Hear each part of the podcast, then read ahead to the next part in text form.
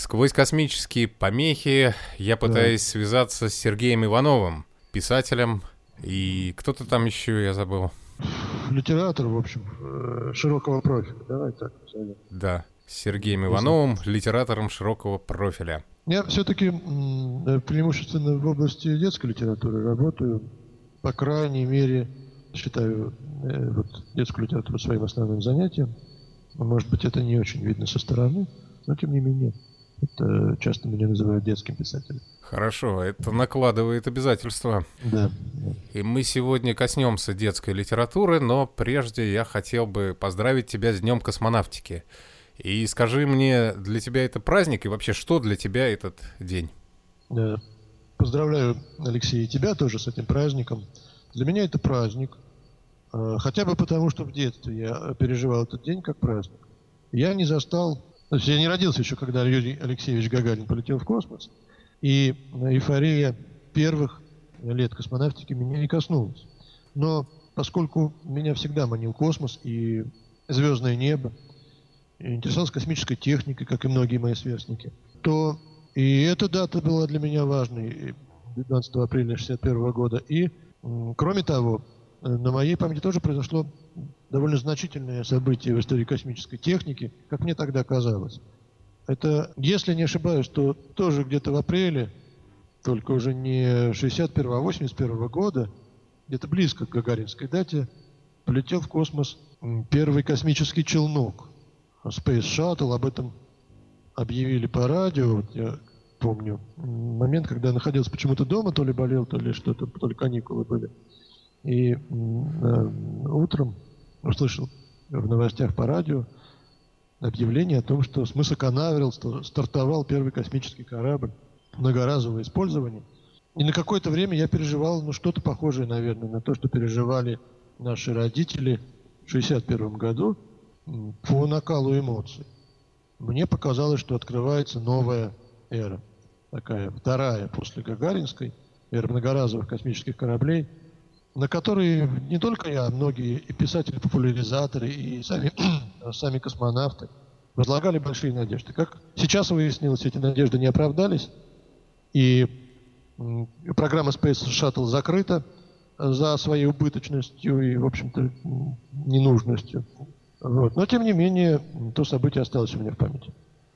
То есть ты тогда был космополитом, совершенно искренне радовался за американцев и рассматривал этот полет как победу всего человечества. Совершенно верно, да. Э, возлагая при этом э, такие надежды и на нашу космическую отрасль, отчасти, кстати, оправдавшиеся, потому что наш Буран полетел, он, в общем-то, был готов уже и в 80-е годы, насколько я знаю. Полетел он только, кажется, в 90-м, да, или в 89-м. Ну, где-то в конце 80-х. В конце 80-х, да. Вот видишь, мы так плохо помним даты нашей отечественной космонавтики, а это... Американской лучше. Американской лучше. А, да, но это была, наверное, единственная отрасль э, нашей промышленности и науки, которой можно было совершенно заслуженно гордиться. И вот, э, кстати, хотел я сказать о том, что День космонавтики же предлагали как новый праздник, объединяющих всех россиян. Но почему-то... Не, не слышал об этом. Была такая история, когда опрашивали людей творческих, там, думающих о том, какую бы дату сделать такую общую для всех. Все как один, не сговариваясь, предложили 12 апреля. Но она не подходила, нужен был праздник вместо 7 ноября, и выбрали, на мой взгляд, весьма странное событие. Это 4 ноября, как его называет Михаил Веллер, день изгнания поляков из московского Чайна-тауна. Дата, которая, ну, конечно, нравится нашему патриарху, но, пожалуй, больше никому. Нет. Алексей, мне кажется, что определяя вот 4 ноября как праздник бессмысленный, ты не совсем прав с фактической точки зрения. Значит, к этому можно относиться по-разному, не все у нас в стране православные, но э, эта дата действительно имеет отношение и к российскому календарю, и к православному, поскольку они были связаны довольно долго. 4 ноября это день Казанской Божьей Матери, э, праздник, который праздновался и до того, как его сделали государством. Он праздновался в народе до октября и после октября. Да, да. Не, ну мы помним, как появилась Казанская икона, э, во время каких событий, опять же, военных. Да, да. А, а день космонавтики, несмотря на то, что он вырос из военной промышленности, э, это событие сугубо мирное. Мирное, объединяющее, конечно. Да. И важное для многих. Но поверь, что если бы вот сделали выборку, то нашлось бы э, какую-нибудь другую, вот э, на другом срезе общественном, то нашлось бы много людей, которые что 4 ноября, 12 апреля. Это все очень спорные вещи государственные. Наверное. Может быть, нужно два праздника. Пускай да. кто хочет празднует в ноябре, а кто хочет э, празднует верно, да. 12 апреля. И главное, чтобы этот день был выходным. Ну, в общем, он того стоит, конечно, конечно. Вот мы сейчас Поскольку мы не государственные деятели, мы можем все что угодно решать. Да, предлагать. Ну, по крайней мере, и ты, и я можем себе позволить не работать 12 апреля. Это верно, да. Э, меня 12 апреля зовут в наш садик, где моя дочка младшая учится, так сказать, жизни, э, рассказать им про космонавтику. В прошлом году детский сад, ну, все детские сады э, России праздновали День космонавтики, и деткам э, рассказывали по всей России, вот, воспитатели, приходящие какие-то специалисты, рассказывали о поколении космоса. Мне кажется, что это очень правильно было сделано. Правильно. И хорошо бы, чтобы это было не только в день 50-летия полета Гагарина, а каждый год. Ну вот продолжаем. Будем продолжать, если Бог даст эту традицию. Да, да. Я бы хотел вернуться к объединению всего человечества. Именно так позиционировалось это событие в апреле 61 года. Хотя на самом деле никакого объединения не последовало, а космонавтика бурно развивалась как раз в результате напряженного противостояния. А вот э, как ты думаешь, а вот те мечты фантастов советских о дружной семье всех народов, они могут сбыться? На этот счет у меня два взгляда, прям противоположных, они уживаются в моей голове, что неудивительно. Каждый, наверное, часто сам себе противоречит. С одной стороны, мне кажется, что надежда есть, и более того, она обещана разными пророками, и религиозными, и научно-фантастическими пророками. Нам дана надежда на и объединение человечества, и некоторое умерение человечества – а с другой стороны, объективная реальность и история, которая творится на наших глазах, э, говорит прямо противоположно. Да, ну и мы вспомним, что в тот же год, когда полетел Гагарин, в тот же год была построена Берлинская стена, которая разделила немецкие семьи на долгие десятилетия. На деле это была просто декларация, никакого объединения не последовало. Чтобы решить это противоречие, нужно прибегнуть, мне кажется, к некоторому интеллектуальному фокусу и переместиться из э, такой материальной реальности в духовную.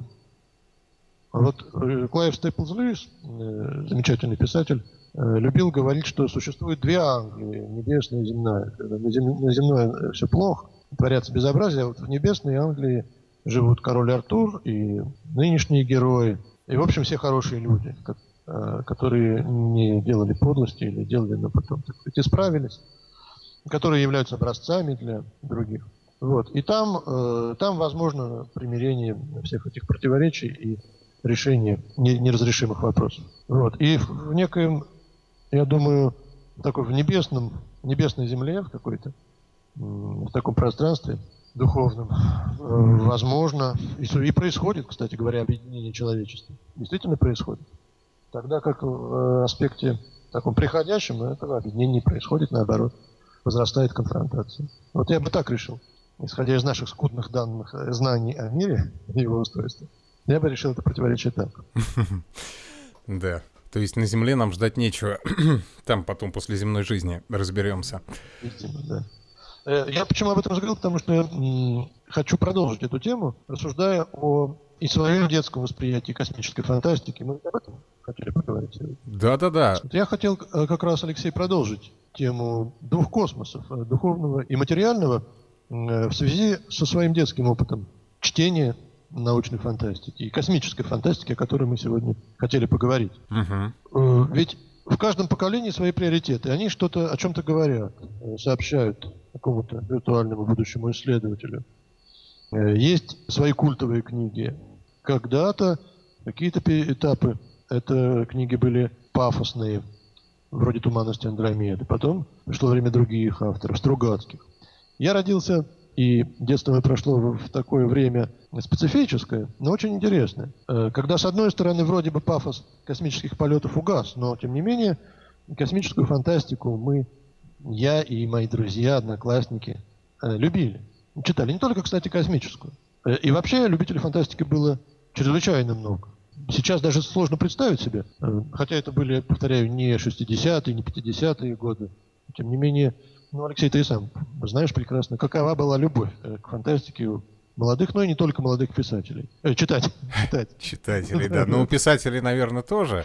Да, и эта любовь еще подстегивалась тем, что фантастические книги сложно было найти. В продаже их практически не было. В библиотеке они расхватывались, как горячие пирожки. Подстегивались, но в библиотеках они были, тем не менее. Э, и реалистические книги лежали на полке невостребованными фантастические, да, расхватывались, э, зачитывались, э, они превращались в какие-то лоскуты с пометами да. на полях. Э, да. Я таким образом э, прочитал в свое время «Возвращение Стругацких» из э, цикла о полдне в 22 веке. Причем я долгие годы не знал, что я прочел, поскольку ни первой, ни последней страницы в этой книжке не было. Я, кстати, тоже некоторые вещи, которые читал в детстве, Сейчас не могу найти, поскольку они не атрибутированы были в сознании. Не могу вспомнить, кто их написал. Да, ну так продолжай дальше.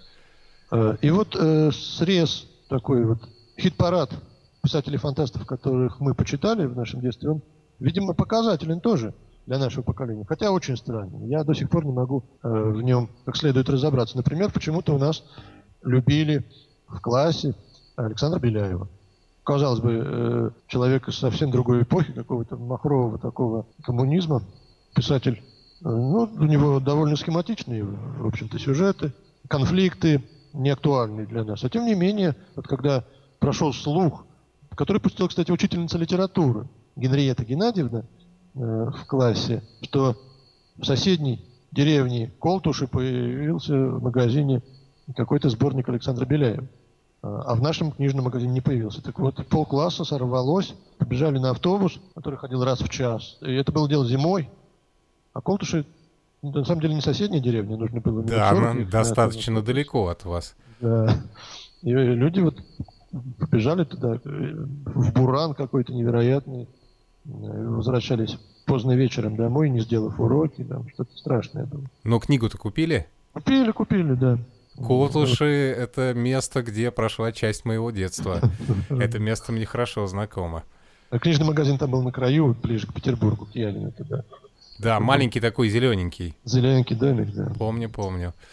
Да, вот ну... почему Беляев э, был нам тогда интересен, совершенно понятно. Я его не покупал, вот в этой операции не участвовал, но читал его в библиотеке активно очень, и он мне нравился. Может быть, потому что он, э, вот его структура мышления, что ли, близка к подростку, или там среднему школьному возрасту, она достаточно абстрактная. Скорее не к подростку, а к ребенку.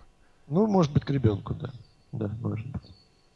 А при этом, э, чуть когда старше, э, стали мы постарше, многие читали Илью Варшавского, ленинградского писателя-фантаста, э, который сейчас, кстати говоря, забыт. И, в общем-то, понятно почему. Ну, помимо технических каких-то проблем, что его не очень издавали в перестройку там, тем не менее, многие советские авторы до сих пор читаются, а Лошадского, по-моему, не очень читают. Потому что во многих своих произведениях он предостерегал против того, к чему мы в конце концов в ходе перестройки пришли. Против общества потребления. Хотя он не был таким политически ангажированным советским писателем. Наоборот, он скорее котировался как немножко андеграунд, немножко оппозиция, чуть-чуть. Но тем не менее, вот он э, в своих произведениях об некоем абстрактном будущем Э, он чем занимался? Он мастерил такие памфлеты, в общем-то, против общества потребления и общества такого гипертрофированного рассудка, э, иррационализма. Понятно, что сейчас читать эти предостережения, конечно, неприятно, что мы во всем этом оказались. Вот. Кстати говоря, Варшавского читали даже девочки, которым вообще не свойственно было читать научную фантастику. Не любили они этот жанр, мужской такой. Но вот Варшавского читали. Но я хотел бы сейчас остановиться в связи с нашей темой на самом культовом писателе моего детства, среднего школьного детства. Вот как ты думаешь, Алексей, кто это мог быть? Э, я думаю, что это был Сергей Снегов. Совершенно верно, да. да, с, э, со своей трилогией «Люди как боги». У тебя тоже это была любимая книга, да? Ну, не вся трилогия целиком, отдельные ее части, там, где есть э, сражения космические, там, да, где да, есть да. Э, какая-то хитрость, там спираль гравитационная, только по ней можно было попасть на планету. Э, да, да. Да, да, да, да, да. А я до сих пор люблю из Снегова. Э, я уже в эфире радио Бетельгейза зачитывал фрагмент о замечательной синтетической кухне будущего. О пирожных, которые готовятся из нефти, о а нежной свинине, которая сделана на химических заводах. Смотри, как вот пророк. Я не помню этого э, места, но действительно тоже пророк. Да, вообще фантасты, конечно. Очень много чего он пророчил. И эта книжка, которая...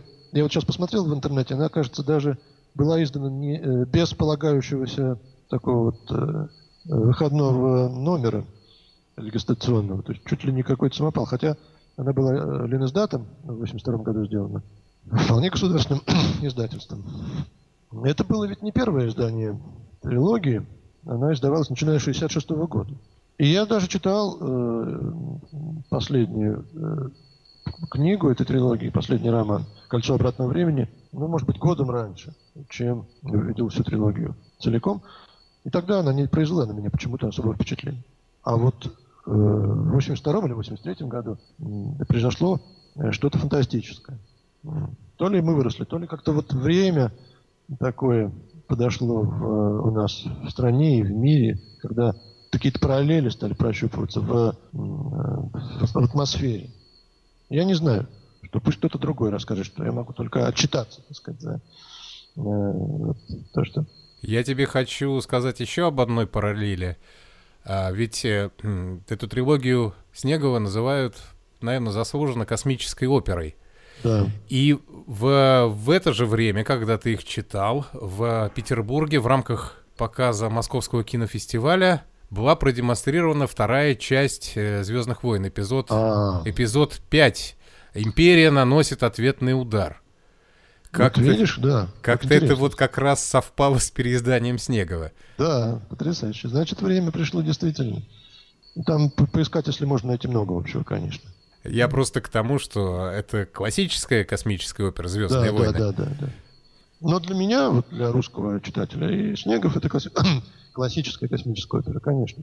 Я могу немного описать э, ее появление в поселке. Это было лето, э, жаркое лето, такое вот выморочные, как часто это бывает, когда на улицах пусто, когда заняться нечем, и подростки. А контактов особых нет, потому что телефоны не у всех, кто-то уехал куда-то отдыхать. И, в общем, скучно, жарко, пыльно, томно. И вдруг прибегает взмыленный одноклассник ко мне и кричит, что она появилась. А, он сам тоже не первый узнал, ему об этом сказал друг друг каким-то образом попал в книжный магазин, зачем-то летом туда зашел. Причем мало читающий, кстати, друг. Тем не менее, вот. И когда я туда прибежал э, днем, то книжку уже раскупили. Э, но поселок оказался настолько заполнен этими томами, что ее легко можно было достать, почитать. Вот этот вот синий томик, если ты помнишь, да. с красными буквами «Люди как боги», и с изображением почему-то космического корабля «Восток», так показалось, и тогда, и сейчас кажется, который изображал звездолет э, очень далекого будущего. Кстати, художник, э, как я прочитал в этой книге, был Юрий Чигирев, который проиллюстрировал потом, гораздо позже, мой первый опубликованный рассказ, тоже в журнале «Автобус», тоже посвященный космическому полету воображаемому полету Алексея Толстого на Марс. А вот еще одна жизненная параллель. Да, да, да. Ну, вот э, давай поговорим немножко об этом романе, который, мне кажется, достоин э, больших разговоров. Давай поговорим. Я вспомнил произведение Лукаса уже, да, упомянул. Да. И э, мир, созданный Снеговым, мне кажется гораздо более интересным, чем то, что, э, чем то, что нафантазировал в своей голове после автомобильной аварии Джордж Лукас. Про аварию, ну, видимо, это известный факт, да? Не знаю, я просто лучше э, понимаю Снегова. Может быть, американцы лучше поняли бы, понимают лучше Лукаса. Ну, да. да. Потому я что ведь, э, Алексей, с формальной вот такой литературной точки зрения можно немало предъявить каких-то обвинений Снегову. Это ведь, если э, не углубляться в содержание, это далеко не шедевр. Ну что такое? Ты читаешь, не понимаешь, пародия это, э, боевик, утопия. А если утопия, то почему пародия? Или это просто фэнтези такое в космических декорациях, что драконы какие-то летают. Совершенно непонятно, что это такое.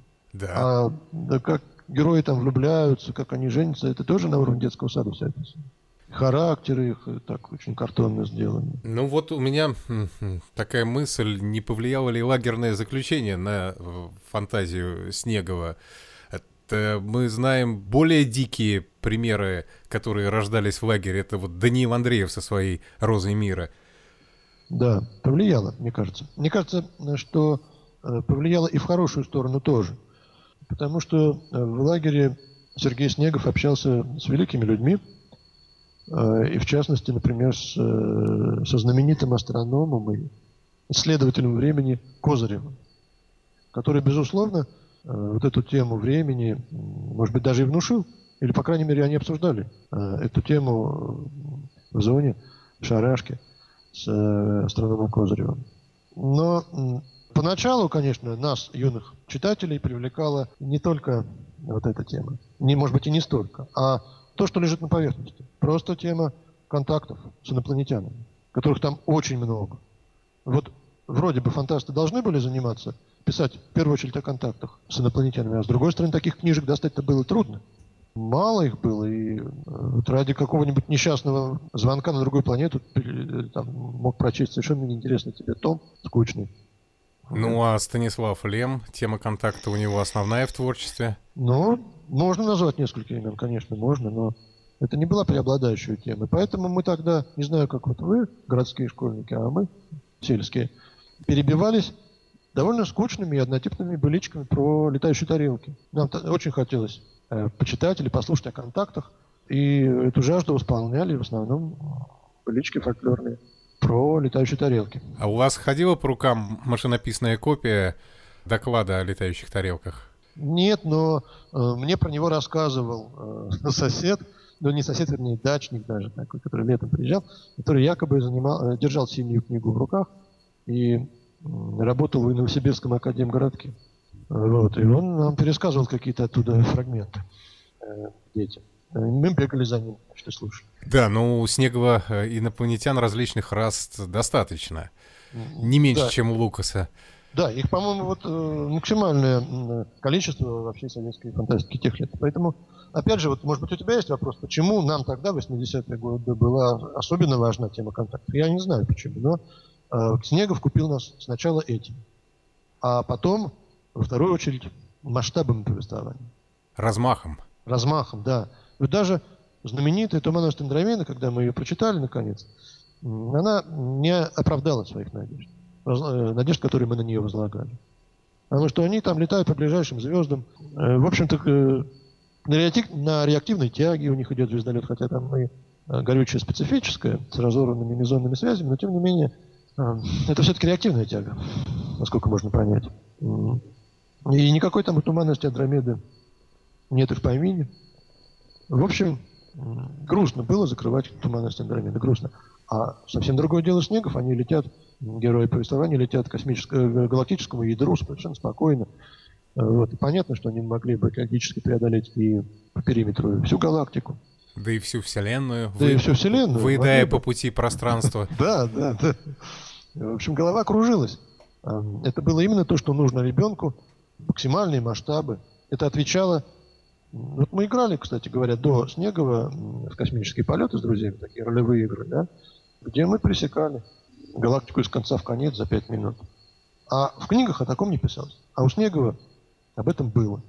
И герои могли не успеть поцеловаться и выяснить отношения свои лирические, а уже половину Млечного Пути преодолели. Прекрасно. То, что нужно. Да, да. Если у Ефремова как раз главная проблема неразрешимое это пространство и время. Да, да, да. И даже в позднем произведении «Час быка», где эта проблема, казалось бы, решена, она требует... Э, она, она очень... Это путешествие очень опасно. Э, это путешествие требует э, больших затрат и да. не всегда удачно. Да. А у Снегова как в сказке. Раз, да, и готово. Верно. А, однако, помимо сказочного аспекта, вот это решение этой темы, мне кажется сейчас, что интерес вызывала и другая сторона сугубо, э, ну, научно-популярная, что ли. Э, другая сторона того же самого повествования. Может быть, мы этого не осознавали. Однако сейчас я понимаю, что первичные представления о пространстве и времени, о физике пространства я получил именно из этой трилогии. А также о философии. Потому что Снегов, не удовлетворяясь сюжетом и волшебством, которое выражается в технике космической, он иногда допускает э, и прямые философские высказывания. Вот, например, э, такое, чем логичнее рассуждение, тем оно дальше от истины. А? Каково это? В, в книжке, казалось бы, непритязательной космической опере э, такую вещь. Может быть, с ним, может быть, с ним в лагере какой-то буддист сидел и объяснил ему это? Да, не обязательно буддист. Это мог быть любой. Философ мог быть э, представитель любой конфессии. Это совершенно э, богословское, общебогословское утверждение или общефилософское. Или там, ну, то же самое мысль, он другими словами говорит. Мир, в котором мы странствуем сегодня, подчинен законам физики, но нашей логики он не признает. Это уже констатация такого факта из области э, ну, математики современной, например. То есть все повествование пронизано у Снегова мыслями, которые и до сих пор находятся на переднем крае науки с одной стороны, а с другой являются некими фундаментальными истинами. Или фундаментальными, может быть, не истинами, но хотя бы представлениями о мире, о пространстве и времени, о э, творении, кстати говоря, мира. Потому что Рамиры, герои третьей части романа, они ведь э, что делают? Они продолжают творить галактику, разделяя, э, э, отправляя в разные времена звезды, которым в ядре галактики слишком тесно. И чтобы предотвратить эту космическую катастрофу, они занимаются такой вот космогонической деятельностью, по сути дела. И, кстати говоря, давно, уже не мной замечено, а самим Снеговым об этом сказано, что в его романе довольно много параллелей с книгой «Бытия». То есть не только с современной наукой, но и с религией, с богословием. И поскольку советский ребенок, он э, 80-х годов, в общем-то, не мог нигде познакомиться с, ни с э, историей о потопе, ни, ни э, с тем, как выглядели ангелы, ни с тем, как творится Вселенная, мы знакомились со всеми этими образами через книгу Снегова. Правда, э, сам Снегов говорит, что его книга – это пародия на книгу Бытия. Но я бы здесь предпочел употребить термин парафраз. Потому что, ну, или пародия, но только не в смысле иронического снижения, хотя и это присутствует, а в смысле использования и продолжения, развития некоторых мотивов. Ну, например, э, вот эти вот все персонажи и образы, которые я перечислил, библейские, они э, объяснены с научно-технической точки зрения. Ангелы – это не духовные сущности, а инопланетяне другой планеты существа. Там, драконы – это плод генной инженерии, дело рук человеческих. А всемирный потоп там творят э, метеорологические службы, насколько я помню. Но тем не менее, и потопы, и ангелы, и творения присутствуют. Э, я тоже э, в другой такой книге, и в фантастике, и в реалистике, я не могу назвать, э, где бы все эти вещи совместились. Да еще и совместились с научно-философскими рассуждениями, с образами физических констант каких-то. А не было ли это все-таки памфлетом таким во время, когда был распространен такой агрессивный научный атеизм? Ведь тогда же публиковались альбомы э, Жана Эфеля, французского карикатуриста, да. где пародируются библейские сюжеты как раз творения мира. Тогда же активно переиздавалась э, э, с таким названием нехорошим «Забавная Евангелие» и «Забавная Библия». Тоже вроде французского автора, я не помню. Э, и даже Марка Твена тогда издавали, у него есть какой-то да-да-да, есть антиклерикальный такой текст. Э, из которого, кстати говоря, вот многие мои знакомые э, в то время, ну, как сейчас выясняется, и черпали свои первичные познания о Библии. Потому что Библии не было, а вот эти тексты были. Карманный э, словарь атеиста, например. Э, очень популярная была в то время книжка для тех, кто хотел познакомиться с тем, что же написано в Евангелии. И знакомились таким образом. Ну, как вот э, чуть позже мы студентами знакомились с э, философией экзистенциалистов через критическую литературу. Потому что не было издано Камю полноценно, или тем более Сартра, философские вещи не издавались, а цитаты из них можно было прочесть в критике на экзистенциализм. Э, точно так же и Снегов. Но мне кажется, что поскольку вот я сейчас творю культ Снегова, да, мне хочется доказать, что Снегов был здесь уникален и, как бы это сказать, и более убедителен, и более масштабен, и ближе ребенку. Потому что и э, забавные Библии все эти, это все-таки книги, рассчитанные на более старший возраст. Да? А о фундаментальных категориях бытия ребенок начинает задумываться гораздо раньше чем способен прочитать и Библию, и, или карманный справочник атеист. Да, в общем-то, еще, может быть, в детском саду он начинает об этом задумываться. А уж тем более в школе. Потому что ребенка интересует не число Авогадро, или там не то, как определить валентность, а его интересует сначала вообще-то элементарные вещи. Как, кем, для чего устроен мир, как он устроен и э, что такое время, есть ли смерть, есть ли там э, иная жизнь, причем неважно где, на других планетах или, или загробно. Все это в первую очередь интересует ребенка. Точно так же философия времени его интересует, почему время течет всегда в одну сторону. И вот об этом пишет Снегов. Э, возможно, сам того не подозревая, давая пищу для воображения ребенка. Я не знаю, думал ли он вообще об этом возрасте, когда писал трилогию. Как ты думаешь? Да, скорее всего, думал. А я вспомню, э, хочу тебе э, напомнить еще одни скрытые библейские цитаты в, в произведении, которого ты, может быть, тоже не подозревал. Это книжка Лагина «Старик Хатабыч». Там э, есть известный библейский персонаж, тот самый, который заточил Хатабыча в бутылку. Это Сулейман ибн Дауд, то есть это царь Соломон. И да, в, действительно. И да. в первом издании на арене цирка Хатабыч молился древней иудейской молитвой – Потом при переизданиях она оттуда исчезла. Но это была такая шутка Лагина. Чрезвычайно интересно. Вот э, все-таки приятно, как говорится, с умным человеком поговорить любопытно. Какие вещи ты э, способен выкопать интересные. Ну, да, вот я, к сожалению, только недавно узнал, что Снегов э, был знаком с Козырем и с Олегом Николаевичем Гумилевым, кстати. И могу уже вот сейчас как-то сопоставить эти фигуры и понять, что пародийность, которая, безусловно, заложена в э, романе «Люди как боги», некоторая ироничность к, даже к библейским темам, она не отменяет, вот я сейчас и в этом глубоко уверен, не отменяет для самого Сергея Снегова серьезности основного содержания. Вот, естественно, научного и общефилософского. Ну, знаешь, и э, само произведение часто бывает умнее его автора. Бывает. Но, тем не менее, наверняка и всерьез Снегов задумался, например, о природе времени. Потому что это было бы просто, это было просто неизбежно после знакомства э, с астрономом Козыревым, который доказывал, я сейчас уже не очень помню его теорию, но э, который с помощью несложных физич... э, астрономических экспериментов и наблюдений доказывал, что время нелинейно, например. А это поражает воображение, такие вещи.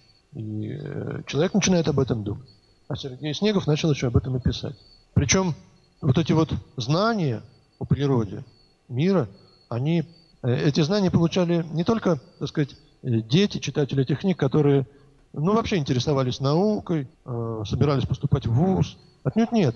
Вот когда, как я рассказывал, весь поселок накупил себе книжек Снегова, их читали все мои друзья, в том числе и гопники, и те, которые в ПТУ собирались, и трактористы будущие, они потом, вот, в дальнейшей взрослой жизни, конечно, никогда в руки не возьмут не то, что научно-популярную книжку, но и даже, я думаю, научную фантастику уже, наверное, не читают. Но, тем не менее, какие-то фундаментальные, основные, элементарные э, знания благодаря Снегову они получили. Потому что число Авогадро они точно забыли.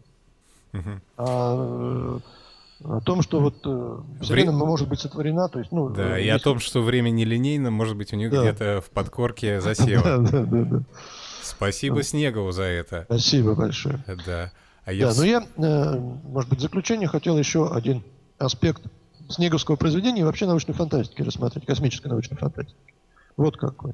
Вот мы сейчас говорили о э, физической картине мира, ну и немного о философской, которая отражена в романе «Люди как боги».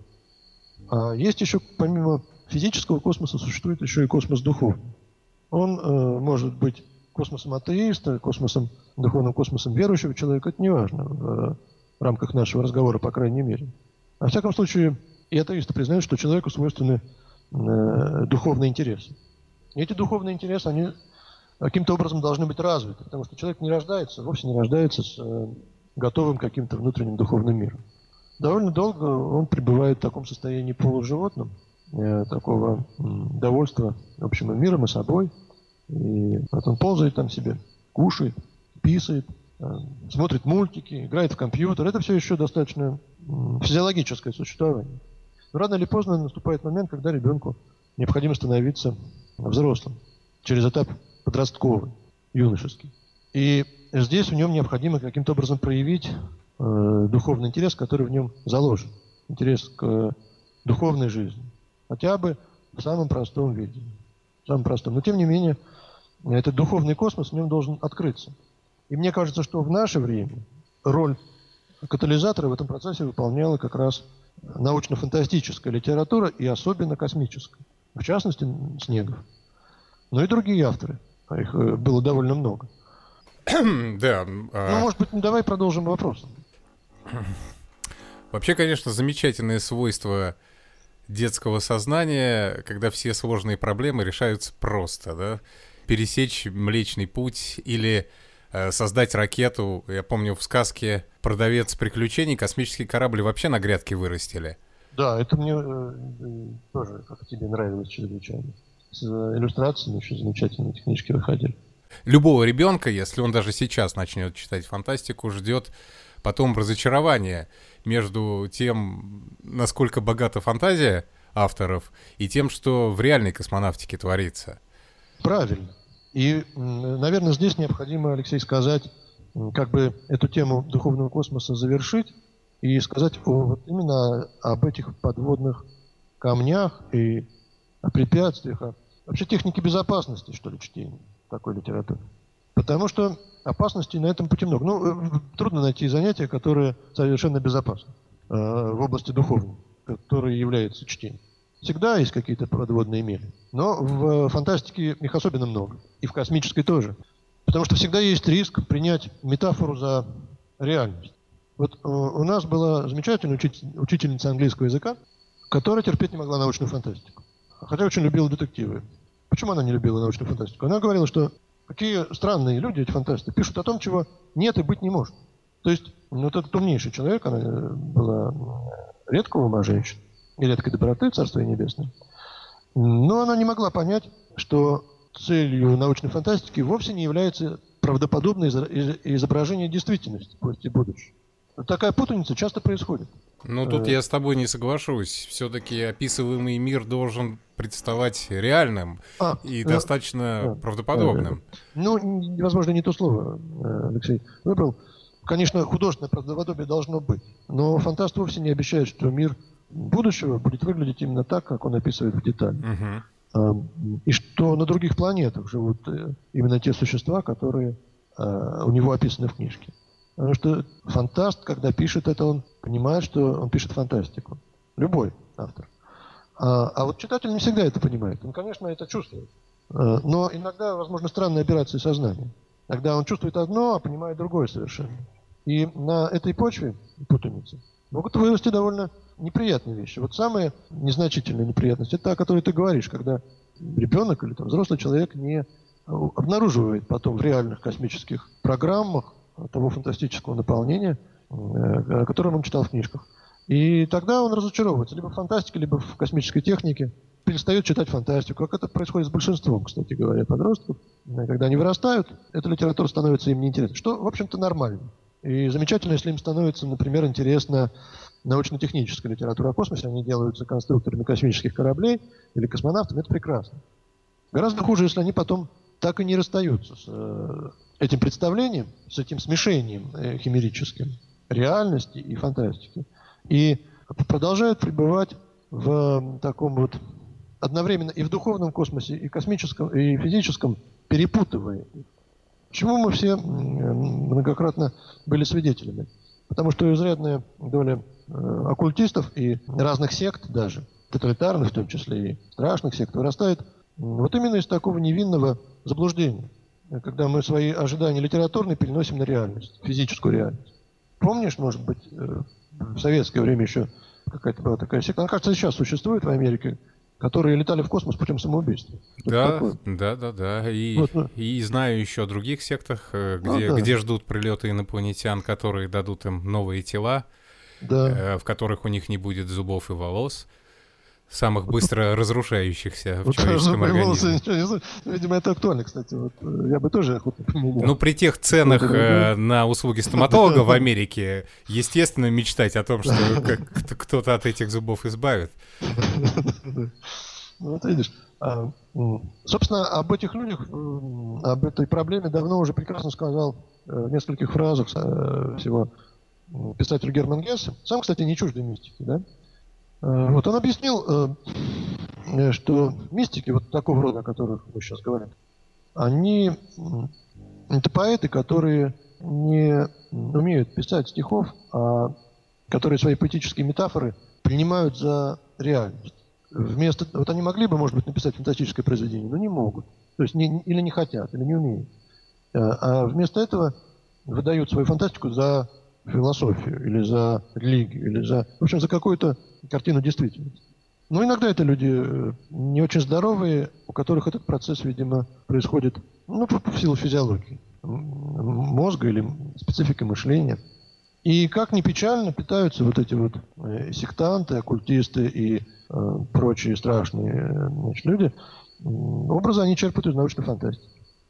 Так что Э, в любом деле, и в чтении научной фантастики тоже, человек должен соблюдать технику безопасности, разделять одно и другое.